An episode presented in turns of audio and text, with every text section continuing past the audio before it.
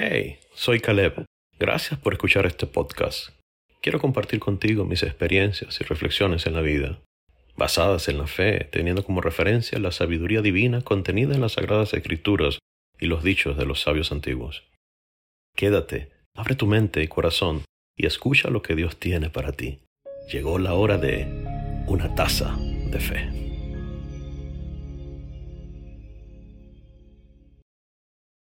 Me siento como un gusano. ¿Has escuchado esta expresión alguna vez? O peor aún, tú mismo la has sentido en algún momento. Muchas veces pasamos por momentos en la vida cuando nos sentimos en el suelo, cuando la frustración apunta a nuestra alma y nos hace sentir insignificantes, menos que todos y sin ningún motivo para seguir viviendo, donde la decepción y el fracaso se pegan a nosotros como una sanguijuela, drenando todas nuestras energías para seguir caminando, y te sientes menos que un gusano de insignificante. ¿Te ha pasado? ¿O te está pasando? Te cuento que aún un gusano tiene una función en el mundo y tiene capacidad para algunas cosas. Por supuesto, para otras tantas le es imposible accionar. Sin embargo, llega un momento en la vida del gusano donde la dinámica de la existencia le impulsa a un nivel diferente y es obligado a evolucionar. Y es entonces cuando en su estructura corpórea, en el momento de crisis transformatoria más intenso que vive el gusano, viene la oscuridad, la duda existencial, y empieza a despertar dentro de él ese potencial que la providencia divina colocó en su ser de allí surgen las alas con las que puede remontar corrientes y volar. El rey David, el salmista por excelencia, en una oportunidad dijo lo siguiente, Mas yo soy gusano y no hombre, oprobio de los hombres y despreciado del pueblo. Como te podrás dar cuenta, no es un sentimiento exclusivo de personas fracasadas, sino que por el contrario, es un sentimiento que nos llega y nos toca a todos en un momento especial de nuestra vida, con la intención de que observemos dentro de nosotros y nos transformemos. La elevación del alma se refiere precisamente a esto. Es cuando por medio de eventos o conocimientos descubrimos capacidades y recursos que tenemos en nuestro interior y hasta el momento han estado dormidos pero latentes. Por eso, de cuando en cuando, Dios permite, inclusive nos conduce por caminos difíciles para que de esa manera provocar entonces nuestro despertar. Cuando afloran fuerzas y energías desde dentro de nosotros que nunca imaginamos que teníamos, eso es un proceso de crisis, de oscuridad, que nos lleva a nuevas dimensiones. Eso no significa que entremos en el negacionismo de las cosas, sino que debemos resignificar los eventos que nos involucran, viviéndolos con agradecimiento y expectación.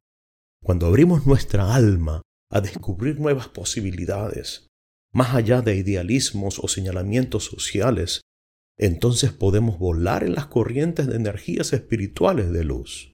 Amigo, no compares tu proceso con el de tu semejante, porque Dios ha preparado un camino especial solo para ti. Al compararte, destruyes esos hilos de energías que revitalizarán esos recursos con los que ha sido capacitado tu ser, antes de nacer inclusive, allí en el vientre de tu madre. Al compararte, traes sobre tu pensamiento una carga innecesaria que te puede llevar al estrés de la ansiedad para ser según el modelo de otra persona, y al no poder calcarlo, tus energías convergen en la depresión impulsada por la derrota y la frustración. Por supuesto, es bueno observar los buenos modelos, obsérvalos, los modelos de conducta y de santidad, y refuerza con ellos el cambio de estructura mental que debes construir, y de esa manera vendrá a la luz el nuevo ser que está en ti. Tenemos que entender, en su concepto más básico, qué es la estructura mental y de allí saber cómo transformarla. Pero ese tema lo vamos a hablar en el próximo podcast, que además te invito a que no te lo pierdas por nada del mundo. Inclusive invita a otros amigos a ser parte de este movimiento de traer una luz adicional a este mundo.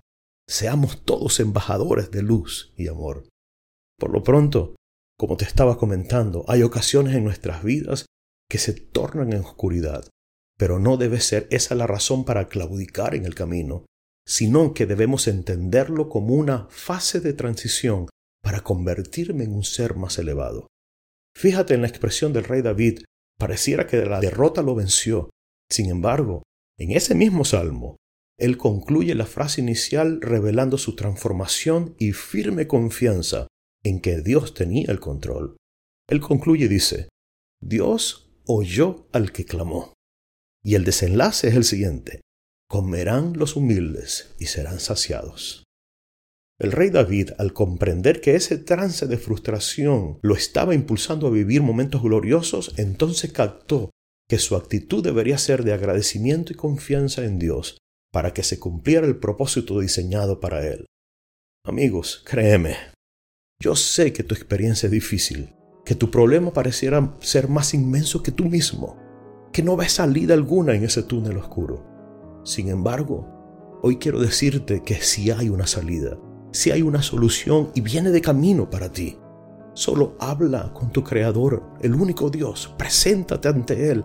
Háblale con voz audible como a un amigo y te será revelado el potencial dentro de ti para saciar tu necesidad. Y podrás decir como dijo el rey David, Dios, tú eres mi gloria y el que levanta mi cabeza. Te invito a que leas el Salmo 3. Es un regalo que te ofrezco hoy. Apropiate de sus palabras y triunfarás. No te quedes derrumbado en ese problema. Observa, aprende y levántate y entonces brillarás. Yo le pido a Dios, el Dios de Israel, que abra tus ojos para que veas la bondad que viene de Él y cómo está transformándote para que seas un hombre y una mujer de victorias. Abre tus alas y vuela en las corrientes de la luz usando las fuerzas que has descubierto en ti. Abre tu alma y recibe lo que Dios tiene para ti. Sé luz. Camina. Kadima.